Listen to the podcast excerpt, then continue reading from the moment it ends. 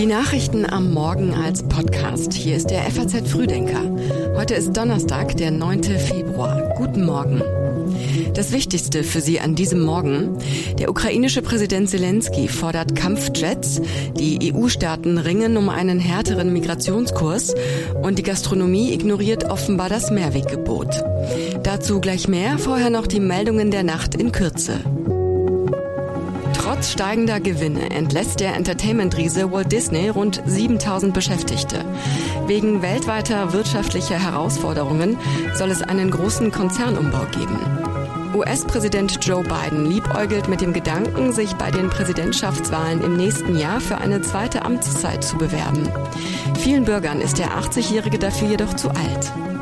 Bei einer Militärparade in der nordkoreanischen Hauptstadt Pyongyang soll Machthaber Kim Jong-un den Aufmarsch einer neuartigen Langstreckenrakete beaufsichtigt haben. Es könnte sich dabei Experten zufolge um eine ballistische Interkontinentalrakete handeln.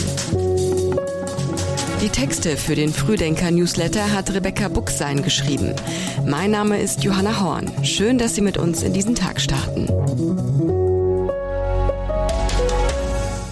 Wenn der ukrainische Präsident Zelensky heute beim EU-Gipfel in Brüssel spricht, dürften neue Waffen das zentrale Thema sein.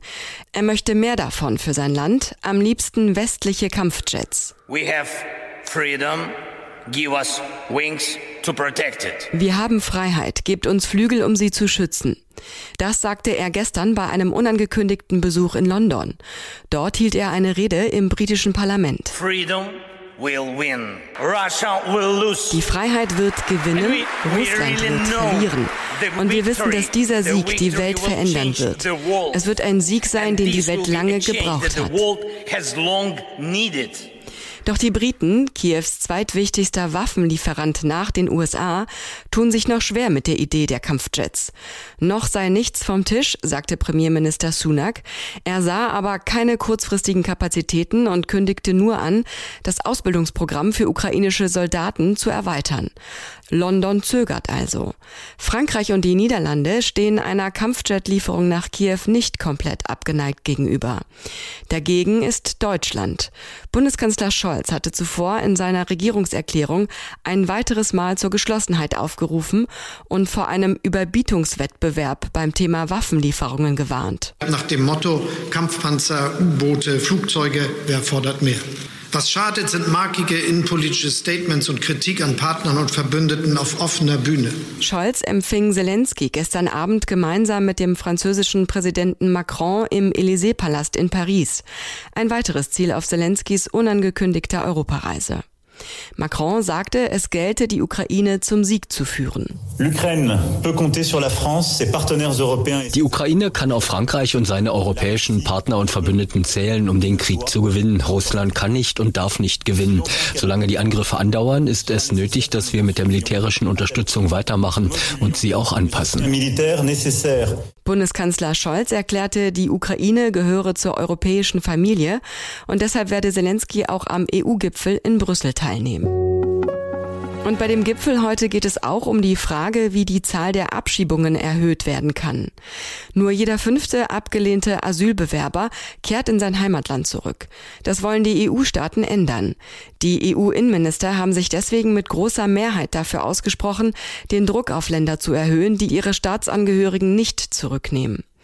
Bundesinnenministerin Faeser hatte Vorbehalte geäußert und sich für mehr Kooperation mit Herkunftsländern stark gemacht. Sie steht beim Thema Migration politisch unter Druck. Die Innenminister der Länder fordern von ihr mehr Unterstützung bei der Unterbringung von Flüchtlingen und mehr Geld. Brüssel kann auf mehrere Arten Druck auf Herkunftsländer ausüben. Es kann ihnen Entwicklungshilfe kürzen, Handelsvorteile oder Vorteile bei der Visumsverteilung entziehen. Die Mitgliedstaaten dürften heute außerdem über das Dublin-Abkommen diskutieren. Das besagt, dass Schutzsuchende dort einen Asylantrag stellen müssen, wo sie die Europäische Union betreten. Staaten an den EU-Außengrenzen fordern, dass ihnen Migranten über verpflichtende Zusagen abgenommen werden, wozu es bisher keine Übereinkunft gibt. Viele andere Staaten machen sich dafür stark, dass das Abkommen anders als bisher eingehalten wird. Und auch der Ruf nach dem Bau von Zäunen und Mauern an den EU-Außengrenzen wird immer lauter. Während die Türkei und Syrien nach offiziellen Angaben um mehr als 15.000 Tote trauern und weiter nach Vermissten suchen, haben viele Hinterbliebene im Erdbebengebiet ihr Dach über dem Kopf verloren. Allein in der Türkei sind laut Schätzungen etwa 150.000 Menschen obdachlos geworden. Vielerorts wird jetzt unter anderem über Pfusch am Bau als ein Grund für die vielen eingestürzten Häuser diskutiert. In den Trümmern suchen Helfer weiter nach Vermissten, auch wenn die Hoffnung schwindet, sie lebend zu finden. Für die Überlebenden schicken Hilfsorganisationen unter anderem Zelte, Feldbetten und Heizungen. Während in der Türkei die Hilfe großflächig angelaufen ist, warten viele Menschen in Syrien noch auf Rettungsteams. Dazu sagte Bundesaußenministerin Baerbock, es gebe im Moment nur einen offenen Grenzübergang, der bei dem Erdbeben aber beschädigt worden sei. Deswegen sei die Öffnung der Grenzübergänge so zentral. Lina Fustock vom Verband Deutsch-Syrischer Hilfsvereine stimmt ihr zu und sagt, wir glauben, dass das jetzt passieren muss, ähm, dass das eine der ersten Maßnahmen ist, die enorm wichtig ist. Wir würden auch gerne eine Grenzöffnung zum Libanon prüfen wollen. Vor allen Dingen also die Lockerung des Grenzregimes. Es gibt Menschen in Syrien, die zum Beispiel Verwandte, die Bekannte, die die Unterschlupf im Libanon finden könnten, die aber in den Libanon nicht einfach einreisen dürfen als syrische Staatsbürger. Das Ultimatum für einen freiwilligen Austritt aus der CDU hat Hans-Georg Maaßen verstreichen lassen. Noch bis heute kann er schriftlich Stellung beziehen. Das will er nach Angaben der Werteunion auch tun. Laut einem Sprecher der Werteunion sei man offen für einen schlichtenden Dialog. Maaßen werde sich jedoch nicht zu einem Austritt aus der CDU nötigen lassen. Maaßen selbst beklagte bei Twitter eine seit Wochen laufende Schmutzkampagne gegen sich. Dass ein solcher schlichtender Dialog bei der CDU auf Anklang stößt, darf bezweifelt werden. Die Partei möchte den umstrittenen früheren Verfassungsschutzchef loswerden. Das Präsidium hatte nach Parteiangaben einstimmig entschieden, dass die Äußerungen Maaßens und seine Radikalisierung nach rechts außen nicht mit den Werten der CDU vereinbar seien. Der parlamentarische Geschäftsführer der Unionsfraktion im Bundestag Frei sagte, er rechne Anfang nächster Woche fest mit dem Start eines Parteiausschlussverfahrens gegen Maaßen. Diese sind in der Regel langwierig und die Erfolgsaussichten unklar. Die meisten Restaurants und Cafés müssen seit Anfang des Jahres für Speisen zum Mitnehmen Mehrwegverpackungen statt Einweg aus Plastik anbieten. Doch viele halten sich offenbar nicht daran. Deshalb will Greenpeace ein Meldeportal für Kunden einrichten. Die Deutsche Umwelthilfe wiederum will heute Ergebnisse eigener Recherchen bei großen Gastronomieketten vorstellen. Selbst große Gastronomieketten weigern sich, Mehrwegalternativen anzubieten, trotz ausreichend zeitlichem Vorlauf und vorhandenen Ressourcen heißt es.